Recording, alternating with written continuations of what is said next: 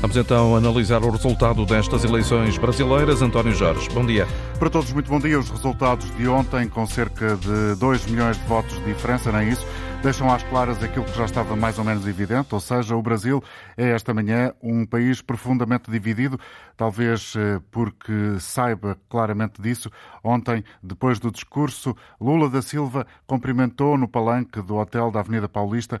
A primeira pessoa que cumprimentou foi a senadora Simone Tebet até que ponto é que Lula da Silva será capaz de unir o Brasil, até que ponto é que ele será capaz de liderar uma solução de estabilidade. São perguntas eh, que estão no ar nesta emissão da Antena Aberta. Pode participar utilizando o número de telefone 822-0101 ou 2233-99956.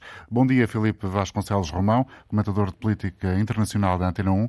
Foi um dia com um resultado muito apertado entre Lula da Silva e Jair Bolsonaro. Uh, imaginavas que a diferença pudesse ser tão escassa, tão diminuta?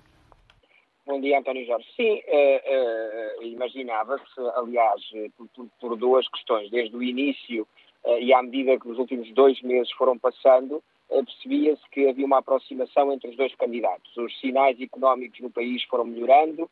Bolsonaro teve uma política muito ativa em termos de utilização dos recursos do Estado para combater a pobreza, infelizmente só, ou sobretudo neste período uh, eleitoral e isso repercutiu-se, ehm, como também teve uma política ativa na contenção dos custos, do, do, aumento do custo da gasolina, uma vez que o preço que há ali, eh, há mais margem em função do preço que tem a Petrobras para segurar o preço da gasolina e do gás óleo no Brasil do que, por exemplo, em Portugal. Portanto, houve políticas ativas nesse sentido e isso foi-se repercutindo na melhoria gradual da imagem do governo, ao ponto de se chegar às vésperas da segunda volta com resultados muito equivalentes entre aqueles que não estavam uh, felizes, satisfeitos com o governo de Jair Bolsonaro e aqueles que estavam. Portanto, desse ponto de vista, isso repercutiu-se também no resultado, no resultado eleitoral. O, o, único resultado que teria aqui surpreendido uh, teria sido uma vitória de Bolsonaro à primeira volta. Portanto, era, era a única, o único dos, dos três resultados possíveis, uh, ou dos quatro, aliás, resultados possíveis, vitória de um ou de outro à primeira ou à segunda volta. Uh, esse seria sido o resultado que teria, que teria surpreendido. Não foi o que aconteceu houve uma certa desmotivação na campanha de Lula, na, na, na, no grupo e no, na entourage de Lula Silva com a não vitória à primeira volta, mas, mas depois foi numa, numa campanha muito disputada, numas quatro, numas quatro longas semanas entre a primeira e a segunda volta, Lula conseguiu uh, ir buscar o apoio de Simone Tebet, que teve uma participação muito ativa na campanha, como já referiste, foi a primeira pessoa que ele mencionou depois nos festejos na Avenida Paulista, um, e, e, e cumpriu-se aquilo que é uma tradição, ou uma, uma certeza a 100%, que é quem tem mais de 48, quem tem quase 48,5% dos votos à primeira volta, numa eleição presidencial, não perde à segunda volta. Foi o que aconteceu, um resultado renhido. Atenção, não há 51% de, de, de, de PT, de petistas ferranhos e, e 49% de bolsonaristas ferranhos, não há. No meio houve, houve há cerca de dois meses havia uma perspectiva de 60-40 para Lula, portanto há ali um eleitorado de 15, 20% que, que, que mudou, que foi mudando um, e, que, e, que, e, que, e que é um eleitorado flutuante também no Brasil. Portanto, uh, por outro lado, mesmo aqueles que já tinham decidido de uma forma clara votar Bolsonaro, nem todos esses, esses eleitores validam aquilo que são os discursos mais inflamados do, do ainda presidente. Uh, portanto, nesse sentido, a sociedade está dividida, mas ontem já vimos sinais claros do ponto de vista institucional, uh, com o facto de Artur Lira, o presidente que era um aliado e que tem sido até agora aliado de Bolsonaro, presidente da Câmara dos Deputados. E já foi uh, à televisão com uma espécie de Exatamente. discurso de centrão foi das primeiras pessoas, do ponto de vista institucional, com, com, com peso institucional, a falar ontem no rescaldo da, da, da, vitória de Lula. Isso é um aspecto muito importante, muito relevante. Rodrigo Pacheco, o Presidente do Senado, eh, que provavelmente agora com o Estado mais bolsonarista poderá acabar por, por, eh, por deixar essa função, também foi acompanhar os resultados do Tribunal Superior Eleitoral. E depois temos dados, temos já militares como o General Santa Cruz, militar na reserva, mas que já foi Ministro de Bolsonaro, a, a reconhecer que é necessário que, que, a, que a transição e que, e que, a, e que a alternância se dê de forma tranquila. Sérgio Moro, por exemplo, Portanto, não uh, Lula, Com, com esses argumentos que está a apresentar, Filipe Vasconcelos Romão, eh, estamos a construir para o nosso auditório a justificação, as explicações eh, para dizer que é muito pouco provável, pelo menos não há uhum. bases de sustentação, que os bolsonaristas, Jair Bolsonaro em particular, tente permanecer no poder, tente uh, ou uh, pelo menos incentivar a repetição daquilo que sucedeu uh, com o Capitólio depois da, da, da eleição de Biden e, e Donald Trump ter perdido? Pode, pode tentar, António, pode tentar, claro que sim, não é, não, não seria, temos o precedente de Trump, mas atenção, Trump tinha, houve uma grande, para já a contagem de votos nos Estados Unidos foi muito longa, fruto do sistema, o que favorece essa indefinição e o alimentar de teorias conspiratórias. Neste caso, nós tivemos as, os votos contados em quatro horas, uh, o que permite uma reação rápida do sistema. Uh, portanto, nesse sentido, pode haver aqui uma tentativa de resistência, mas ela não vai ter apoio nem na burocracia, uh, nem na, na, no centrão e na classe política, mesmo nem nos militares. brasileira, nem nos militares, porque Joe Biden foi muito claro, por exemplo, e há a relação umbilical que o exército brasileiro tenta sempre ter com os Estados Unidos da América, independentemente de quem está no poder, eh, e essa declaração muito explícita de Biden ontem foi muito clara. Biden, ao que parece, também ligou a, também ligou a Lula da Silva, e isso é um, um sinal eh, claro de que não haveria que o Brasil, que houvesse uma tentativa desse tipo, o Brasil se transformar-se num pária internacional um, e, provavelmente o próprio Bolsonaro uh, será, perderá qualquer perspectiva posterior de uh, se manter como líder da oposição e de poder uh, candidatar-se dentro de quatro anos. Portanto, uh, é, é, normal que neste momento haja uma grande dor no Palácio, no Palácio do Planalto e por parte de Bolsonaro, mas, por outro lado, não, não, há apoios claros neste momento, nem, nem a deputada que, que saiu armada no sábado para, para, para numa, numa situação muito conturbada e que é uma bolsonarista radical, nem Zambelli eh, manifestou qualquer possibilidade de resistência de Bolsonaro e disse que ia ser uma oposição radical a Lula. Portanto, nesse sentido, poderá aqui haver uma hesitação, poderá haver um uma tentativa de perturbar uh, o processo de transição, de atrapalhar a, a, a transição da administração de, uma, de um governo para o outro, de um presidente para o outro, mas não há muita margem de manobra para perturbar, perturbar efetivamente o sistema político brasileiro. Jair Bolsonaro teve mais 400 mil votos do que em 2018, mais 5 milhões de votos em relação à primeira volta. Lula da Silva uh, conseguiu apenas somar mais 2 milhões. Portanto, o futuro de uh, Lula da Silva e essa uh, promessa ontem avançada de unir o Brasil, esse futuro imediato vai ser muito difícil. Quais são os principais desafios de Lula para, a partir de 1 de janeiro, tentar pôr brasileiros de braço dado e também incitar outra vez o caminho de luta de erradicação da fome?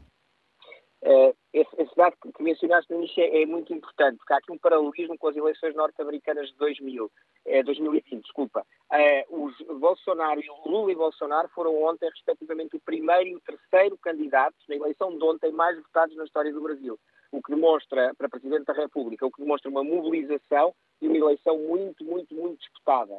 Um, é, temos que recuar a Lula, a Lula 2006, salvo erro, para haver um resultado uh, superior ao de Bolsonaro ontem, que foi o candidato derrotado.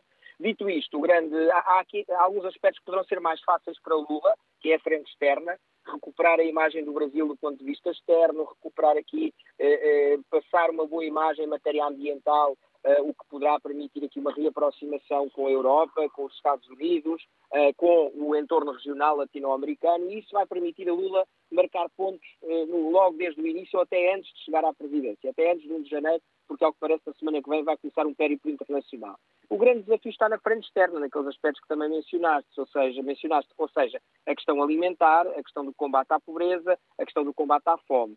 Dito isto, estamos sempre a falar de políticas que, diga-se o que se disser, não tem um peso no produto interno bruto e no orçamento de Estado assim tão elevado. A título de exemplo, o Bolsa Família, quando foi lançado e ao longo dos governos de Lula e de Dilma, representou sempre entre 0,5% e 1% do PIB, não foi além disso. É muito dinheiro, mas tendo em conta a dimensão uh, do orçamento federal brasileiro, estamos a falar, e, da despesa pública brasileira, estamos a falar de um, valor que é, que é alcançável e que é, que é passível de ser, de, de ser trabalhado.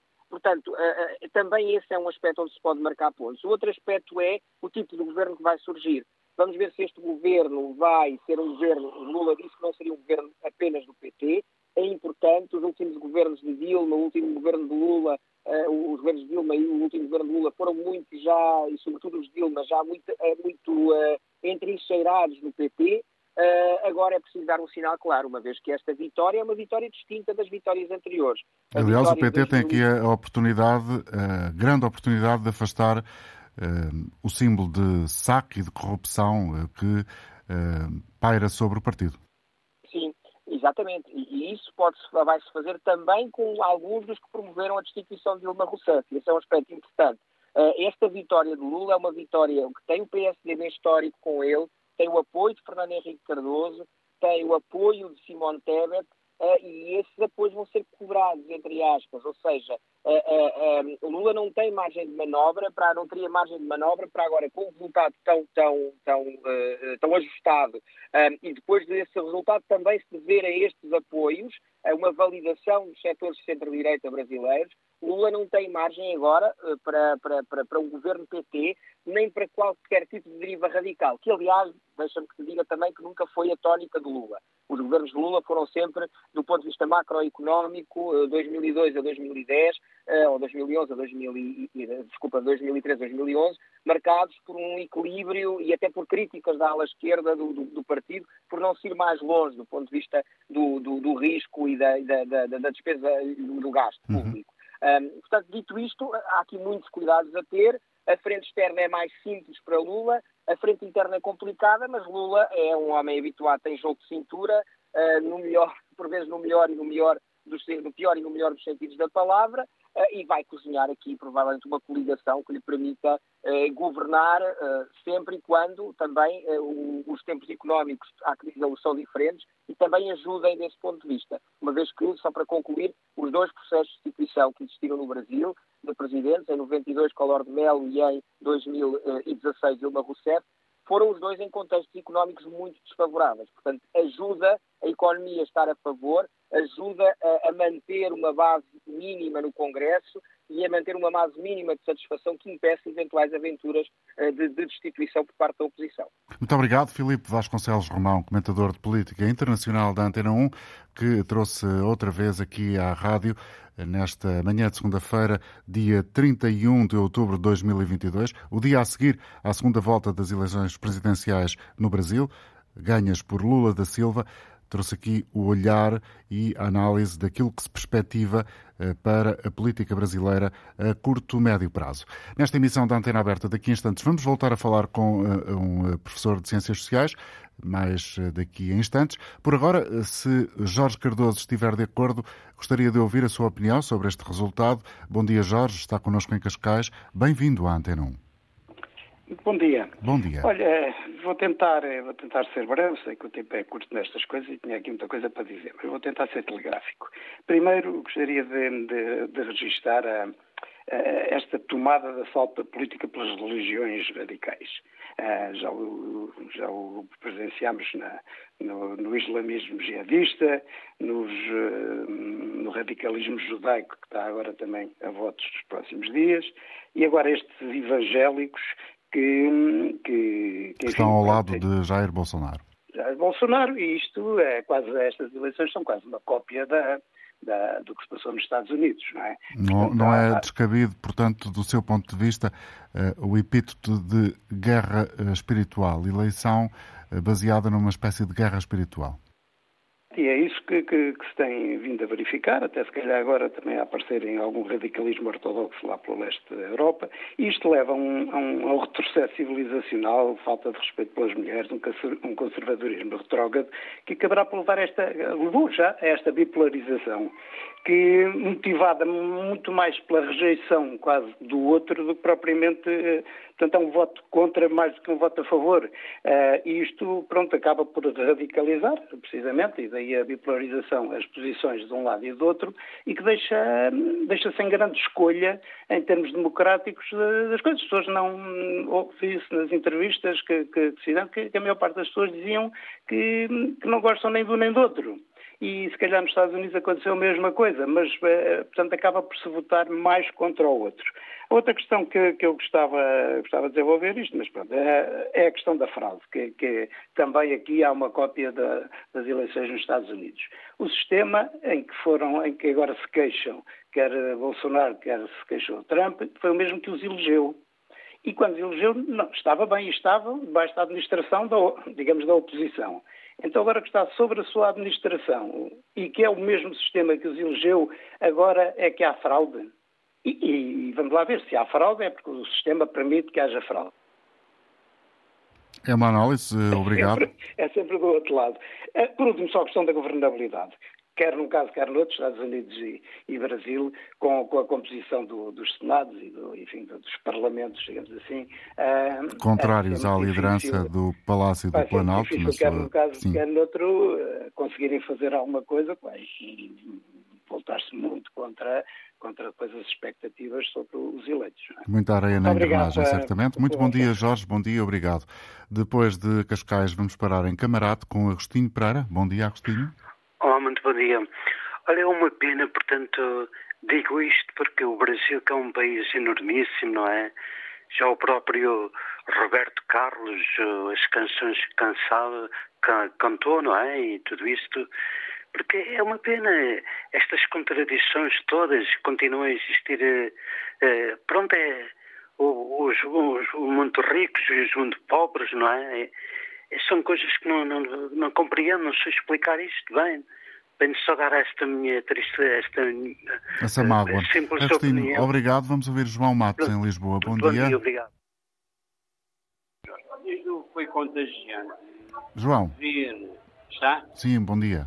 Foi, bom dia. Olha, António Jorge, foi contagiante ver e ouvir a esperança, a alegria, a confiança que emanava do, de tantos brasileiros uh, pela vitória do Lula. Isto pode se transformar numa energia muito positiva para a edificação do, do novo Brasil, de um Brasil renascido. Uh, eu acho que uh, com a vitória de Lula, o Brasil, digamos, volta ao concerto das nações prestigiado uh, no Brasil, porque até pela integração de uma forma já ativa nos BRICS, é? Países importantíssimos como a Rússia, a China, a África do Sul, uh, a Índia, uh, e depois toda a América do Sul está com Lula. isto é muito importante para o renascimento do Brasil, para o prestígio e, vai com, depois temos um lado votantes votantes militantes que acreditam na, em causas e que se batem por essas causas, de um lado, e, e depois os outros votantes, do outro lado, apenas votantes, uh, enfim, quase dominados por um Estado teocrático, quando o que se quer é, é uma nação uh, laica, com matriz laica. Uh, e depois, por outro lado, também queria destacar os 30 milhões de brasileiros com fome num país que produz tantos alimentos uh, e que é uma contradição e que é, digamos, a resultante da falência de um certo modelo de capitalismo. Alguns, digamos, uh, quer dizer que o capitalismo não resolve, de facto, os problemas, embora possa atenuar, atenuar com uma, uma, uma gestão, digamos, mais popular, como será a de Lula, Uh, e, trazer, digamos, afastar. Pelo menos foi essa a promessa que ele deixou ao longo da campanha eleitoral e logo ontem também no discurso que fez de vitória. Muito obrigado, João, pela sua colaboração. Tenho agora a oportunidade de conversar com Roberto de La Santa, é professor de Ciências Sociais na Universidade de Aveiro. Esteve também ontem à noite na emissão especial da Antena 1. Bom dia, professor. Muito obrigado novamente pela sua disponibilidade em estar com a Rádio Pública. Este ouvinte falava aqui desta questão que é prioritária para o futuro presidente do Brasil, Lula da Silva, quando tomar posse a partir de 1 de janeiro a questão da fome. 30 milhões de brasileiros com fome ou com carência nutricional, sendo o Brasil um grande produtor mundial na área da alimentação, no chamado agronegócio.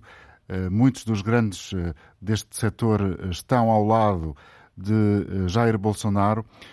Esta proximidade ideológica de, de grandes grupos económicos com o pensamento e a forma de ver o Brasil de Jair Bolsonaro pode ser um problema para uh, aquilo que pretende fazer Lula da Silva, nomeadamente neste capítulo, ou seja, combater e erradicar a fome? Muito bom dia, muito bom dia aos ouvintes uh, da Rádio Pública. Queria agradecer o convite e a oportunidade. Bem, acho que a questão é básica, do ponto de vista até do que ouvi das últimas palavras uh, do interveniente, perdão, não, ouvi o nome de quem se pronunciou, mas de alguma forma o problema volta ao mesmo. Roberto, nós estamos com alguma dificuldade em ouvi-lo com clareza. A qualidade da chamada telefónica não é seguramente a melhor. Eh, nós estamos aqui com alguma dificuldade em, em, entender bem cada uma das suas palavras. Vamos tentar refazer esta comunicação eh, com o professor de Ciências Sociais da Universidade de Aveiro, no sentido de eh, encetarmos aqui um esforço que nos conduza a uma possível melhoria na qualidade da chamada. Enquanto isso sucede, trago aqui Manuel Guerreiro, que está connosco em Castro Verde. Bom dia, Manuel. Bom dia e bem-vindo. Bom dia, Sr. Dr. Jorge, para si e para todos os ouvintes aí do programa. Pois sobre as eleições do Brasil, o que me parece é que um dos aspectos, talvez porventura até o mais importante, que, que aconteceu com a vitória de Lula e a derrota de Bolsonaro, é a influência em termos do mundo e do ambiente político do mundo que esses resultados se vão certamente ter, porque acaba por ser, de certa forma, uma travagem à extrema-direita fascista e nazi que vai estendendo as garras e por o mundo inteiro e impondo as suas políticas. Nesse sentido, é uma contribuição bastante positiva para ajudar a parar essa gente. Ah, até aqui em Portugal, isso é bastante positivo, basta ver as primeiras reações, porque efetivamente uh, dos últimos anos e graças à incapacidade dos governantes, muitas vezes os ditos sociais-democratas e socialistas, de resolver os problemas das pessoas, essas forças foram ganhando expressão e foram tendo cada vez mais influência e mais votos. E, portanto, é necessário travar isso porque estamos perante um, um, conjunto de forças políticas e de, de ideologias que representam o retrocesso civilizacional.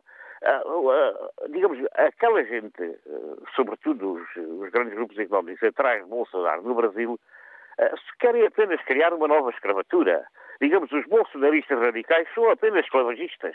E isso é um retrocesso de séculos. Portanto, nós precisamos de evoluir, melhorar as condições de vida das pessoas e isso não se faz com regresso a esses passados tenebrosos, nem no Brasil, uhum. nem em Portugal, nem no mundo. É que perder essa ilusão. Essas políticas ditas da extrema-direita, como aquela que agora ganha em Itália, outra na Inglaterra e tal, todas essas coisas, o Trump nos Estados Unidos, o Bolsonaro no Brasil, o André Ventura em Portugal, o Vox em França, essas coisas todas já tiveram o seu tempo. Nós já tivemos décadas, séculos de, de poder dessa gente toda e sabemos o que isso representa e o que isso representou. Portanto, nós temos que verdadeiramente andar para a frente, pôr essas coisas para trás e procurarmos construir um mundo partilhado onde toda a gente tenha direito a uma vida uhum. decente. E Obrigado, sentido, Manuel. A vitória Lula é o grande contributo. Manuel Guerreiro, em Castro Verde. Volto ao contacto com o professor Roberto La Santa. Estávamos aqui a conversar e o senhor ia começar eh, a deixar-nos a sua visão sobre este aspecto, ou seja, a proximidade dos grandes grupos económicos com uh, uh, o, o, poder instituído neste, ainda no Brasil uh, por Lula, por Lula não, por Jair Bolsonaro e a vontade de Lula em erradicar a fome e o universo do agronegócio. Isso pode ser uma dificuldade? Ouve-se bem agora, perdão? Sim, estamos a ouvi-lo melhor. Perfeito. Então, bom dia mais uma vez, desculpe pelo falhanço. Faz mal. Então, indo direto ao assunto, me parece o seguinte, é, e tentando retomar o ponto de partida do interveniente anterior, me parece que muitas vezes é, se cria uma certa, digamos, ilusão política a respeito do que seria, digamos, o projeto bolsonarista né? que realmente é muito retrógrado, é ultra autoritário, é de um conservadorismo atroz, é uma extrema-direita de novo tipo, tudo isso é verdade. Isso é sua forma política. Mas depois nós devemos olhar, e a pergunta é muito conveniente e oportuna justamente por isso, é, devemos olhar para os interesses econômicos e os grupos sociais que resultam nessa representação política. E aí é que nós começamos a fazer algum tipo de serviço público nos termos da radiodifusão, da educação das pessoas, de algum tipo de instrução, esclarecimento, sobre as suas próprias escolhas. Então, essa ideia de que Bolsonaro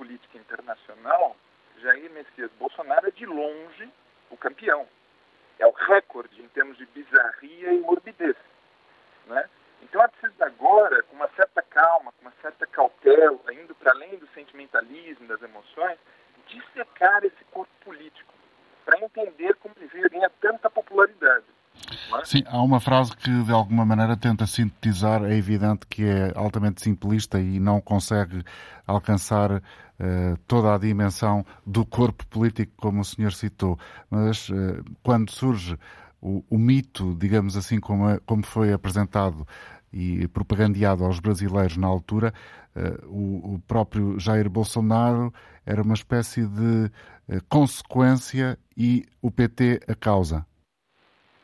Perdão, ouvi só depois de mito e perdi. De que o PT era a causa e Bolsonaro a consequência. Que é, e quem diz isso? É uma ideia que se formou a propósito de porquê surgiu Bolsonaro eh, com a força que surgiu eh, depois de todo o processo que envolveu eh, a parte final do, do, do, PT no poder e o impeachment de Dilma Rousseff. Certo. Olha, me parece que essa ideia não corresponde à realidade. Né? Por quê? Podemos falar em vários sentidos sobre como o que, que aconteceu durante os anos de governação do PT, mas uma coisa é inegável. É, isso está bem estabelecido entre todos os cientistas sociais, né? a imprensa especializada e os analistas do Brasil contemporâneo, que com todos os problemas e contradições, o Partido dos Trabalhadores, dentro de um arco de governação político-parlamentar especificamente brasileiro, talvez seja a única instituição propriamente moderna, um partido político de massas com coerência, unidade, programa e um voto ideológico. Não existe nenhum tipo uh, de comparação possível, sequer com aquele que seria o mais próximo, e agora desapareceu do cenário político brasileiro, que é o Partido da Social Democracia Brasileira, que no fundo nunca foi social-democrata. Né? Então, isso, digamos, é, é um começo de conversa a respeito.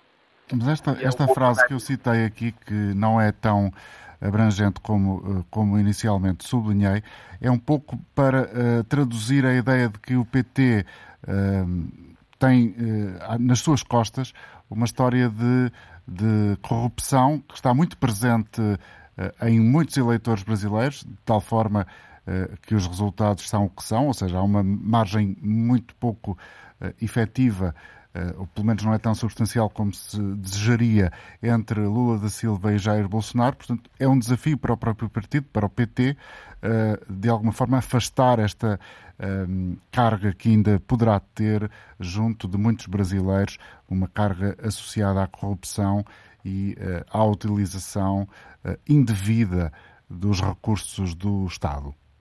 Eu acho que é preciso matizar essa informação, digamos, a ideia que se criou a respeito com dados mais concretos. E acho que na pergunta poderíamos desdobrar na seguinte especificação. Quando nós falamos em brasileiros, particularmente no Brasil, isso é ainda mais importante, mas em qualquer lugar seria basicamente o mesmo, nós devemos olhar para as classes sociais, para os grupos fundamentais, para os diferentes estamentos que há no Brasil. Né? É, é, pode parecer um pouco brutal e obsoleto, mas as camadas sociais no Brasil têm uma clivagem tipo de desigualdade social poucas vezes vista na história da humanidade. Então, é, o significado dos governos do PT, em geral, nas administrações Lula e Rousseff, e a história do Partido dos Trabalhadores pode ser de diferentes formas. Mas deixe, não, não, não quero escapar à pergunta. Houve processos é, de corrupção ativa e passiva no PT, os mais escrutinados a história de todos os partidos do arco da governação no Brasil, né? E é preciso dizer também, com todas as palavras, no caso, é, o que é mais alardeado, né, Luiz Inácio Lula da Silva saiu ilibado desses processos, né?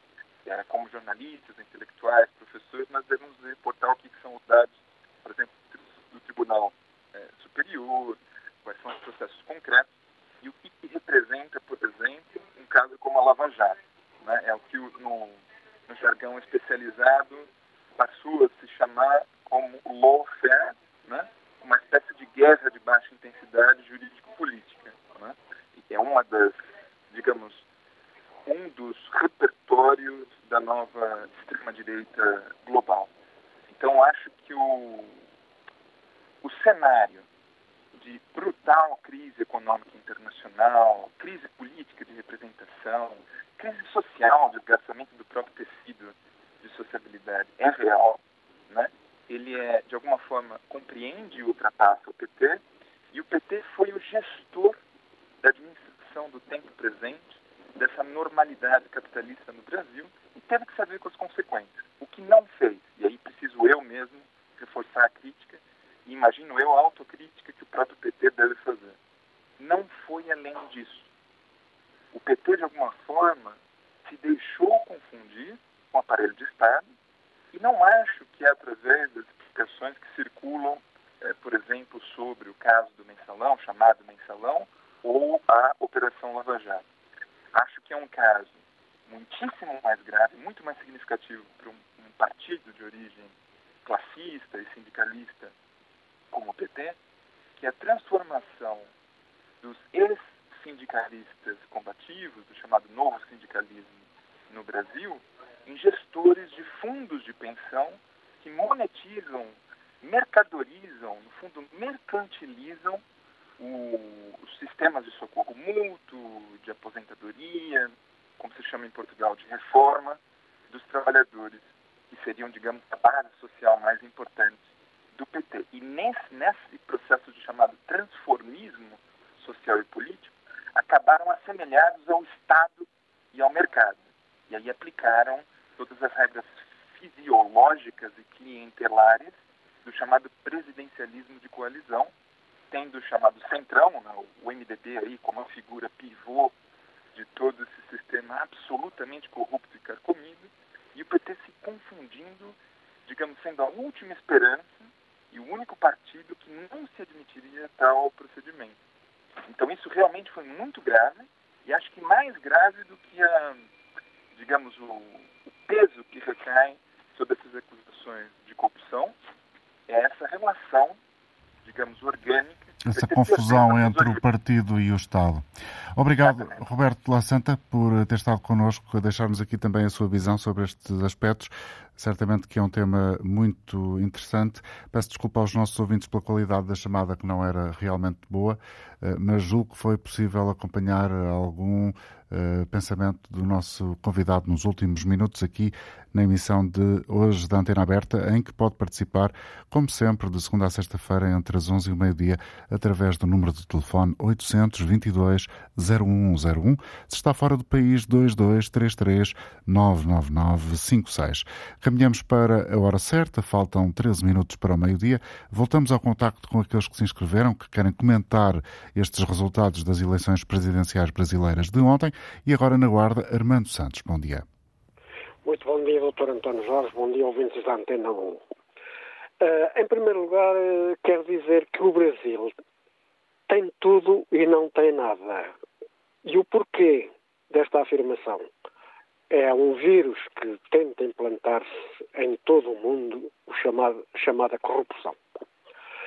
Uh, quanto ao senhor candidato que acabou de ganhar as eleições, os meus parabéns, Uh, mas tem que ter muito cuidado, porque o pecado mora mesmo ao lado.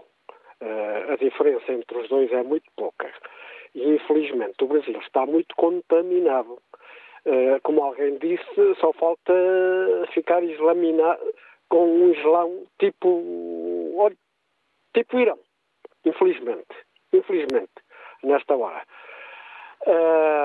o candidato derrotado, penso eu que nesta hora que ainda está no poder não é muito fácil, mas depois de sair do poder, esse senhor devia viajar escoltado até uma cidade ali nos Países Baixos, porque o negacionista que provocou 600 mil mortes pela Covid e quando tentou comprar uma vacina aceitável, uma vacina com qualidade, queria de volta um euro para um saco azul por cada dose. Isto é que é grave e isto é que o povo brasileiro não pode esquecer, nem o mundo inteiro esquece, como não esquecerá Portugal. Um bom dia e muito obrigado. Vamos ouvir agora Lionel, Lionel Policarpo. O Lionel está com a Antena 1 em Torres Novas. Bom dia. Bom dia, doutor Dom Jorge. Olhe, parabéns de ouvi-lo e cumprimentos para o senhor e para, e para, todos os ouvintes do programa. Olha, esse é um ouvinte assíduo, assíduo do programa Está-me a ouvir? Estou a ouvi-lo. Pronto. E então eu estou satisfeito, estou satisfeito pelo Lula ter ganho. Porquê? Porque ele matou a fome a milhões e milhões de brasileiros quando, lá, quando já esteve no poder. E agora vai ter de o fazer de novo, é essa a ideia? Pronto, e agora vai fazer, vai fazer de novo. Pronto, ok. Pronto, eu sou um, eu sou um, um assíduo ouvinte do programa, é a primeira vez que estou a falar, e então estou muito satisfeito, portanto, ontem quando ouvi o noticiário na, na televisão e tal, tal, portanto, aqueles portugueses, aqueles brasileiros que votaram, ganharam em, em, Lisboa, no Porto, em Faro e tal, portanto, estão de parabéns comigo, estão de parabéns. Por, portanto, aquela porcentagem, uma porcentagem, uma porcentagem muito boa, não é? E eu estou muito satisfeito pelo Lula ter ganho. E Lula, e agora só é pena se vão fazer algumas represálias, portanto, porque ele merece, ele merece ir para lá para matar a fome a mais de um milhão de brasileiros. É o Dr. Jorge. Obrigado, dia, Lionel. Bom dia. Obrigado pela sua fidelidade. Lionel Policarpo a falar a partir de Torres Novas. Seguimos com mais opiniões nesta emissão de hoje da Antena Aberta, no início de mais uma semana. António Gonçalves, em Coimbra. Bom dia. Ora, viva António Jorge. Uh, o Brasil é uma potência económica fantástica, não há dúvida nenhuma. Uh, na horticultura, na fruticultura, uh, na indústria naval, na pecuária em tudo. Portanto, é muito necessário e importante que Lula, que ganhou e muito bem, e é o meu voto, e é o voto, julgo eu, de muita gente, eh, enfim, que defende os pobres, que defende as sociedades injustas, que defendem as ditaduras, essas coisinhas todas. Portanto, é muito importante que Lula não abdique dos pormenores, que foi importante, e do discurso dele de vencedor do, do problema de os brasileiros terem direito a um pequeno almoço, ao almoço e ao jantar.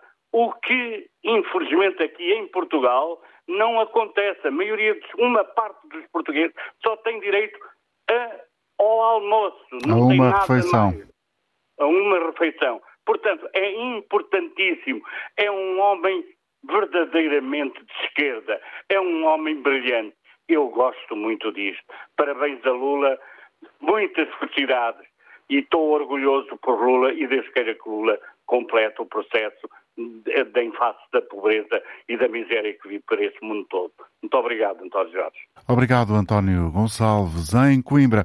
Com Francisco Ramalho, seguimos nos próximos instantes. Bom dia. O Francisco está em Correios, verdade? Exatamente. Oh. Bom dia, António Jorge, bom dia a todo o auditório. Olha, António Jorge, é o seguinte: perante a herança que Bolsonaro deixou, quase 100 milhões no limiar da pobreza, 33 milhões de amigos brasileiros com fome, isto num país com as imensas potencialidades do Brasil, depois eh, mais de 500 mil mortos devido à pandemia, que ele desvalorizou chamando de uma gripezinha. Depois temos o problema da Amazónia, que afeta o Brasil a América Latina e o mundo. Milhões de hectares que ele permitiu que fossem, fossem devastados, não é verdade? Problemas com os indígenas. Portanto, foi este, este, este, este, esta herança, mais o obscurantismo religioso, a buçalidade, a antinatura. Portanto, Lula é acusado de não ter, durante quando esteve no poder, lá no governo, não ter acabado com a corrupção. Naquele imenso país, onde ela, a corrupção é endémica, seria um milagre que o fizesse, se o tivesse feito. Mas combateu-a e vai continuar a combatê-la. Até ao tirar milhões de compatriotas seus da miséria, é verdade, ele já combateu a corrupção, mas não foi só aí. Depois, Brasil, não, eh, Lula, não nos esqueçamos disto. O Lula projetou o Brasil na cena política internacional como grande potência. É um homem sério. É um homem que irá continuar nesta senda, apesar de todas as dificuldades que já foram faladas e que nós sabemos devido à composição, à eleição e tal. Mas a sua eleição, na verdade, é uma grande esperança, é uma vitória para aquele gigante, para a América Latina e para o mundo. Bom dia. Muito obrigado, Francisco, eh, pela Bom sua dia. colaboração.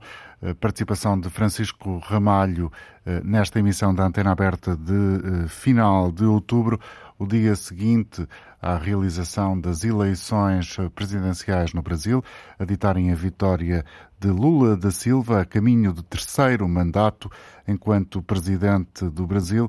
Ora, sabemos que este regresso ao Palácio do Planalto, em Brasília, 12 anos depois, não vai ser um regresso fácil. Ontem, muitos brasileiros de norte a sul do país celebraram a vitória de Lula da Silva. Diziam claramente que venceu o amor contra o ódio. Disse depois Lula, no discurso que fez na Avenida Paulista, em São Paulo, que o combate à fome é a prioridade que tem pela frente e, apesar de terem querido enterrado, enterrá-lo vivo, ele uh, cá está de novo para liderar os destinos uh, do país. Ainda assim, uh, os resultados de ontem, com uma diferença de 2 milhões de votos, cerca de 2 milhões de votos entre Bolsonaro e Lula, deixam às claras aquilo que estava muito claro também, ou seja, o Brasil é agora e já era há algum tempo, um país profundamente dividido. Bolsonaro não conseguiu a reeleição, foi-se embora, foi dormir, as luzes do Palácio da Alvorada apagaram cedo, não houve nenhum telefonema a congratular o vencedor, não fez sequer discurso de vitória, mas a verdade é que também não negou o resultado das urnas, nem eh, convocou instigou os seus apoiantes. Não se sabe ainda quando haverá um discurso de Jair Bolsonaro, talvez faça uh, sentido que nas próximas horas o ainda presidente possa pronunciar-se sobre os resultados das eleições de ontem. Para todos, muito obrigado. Chegamos aqui ao final do programa. Voltamos amanhã.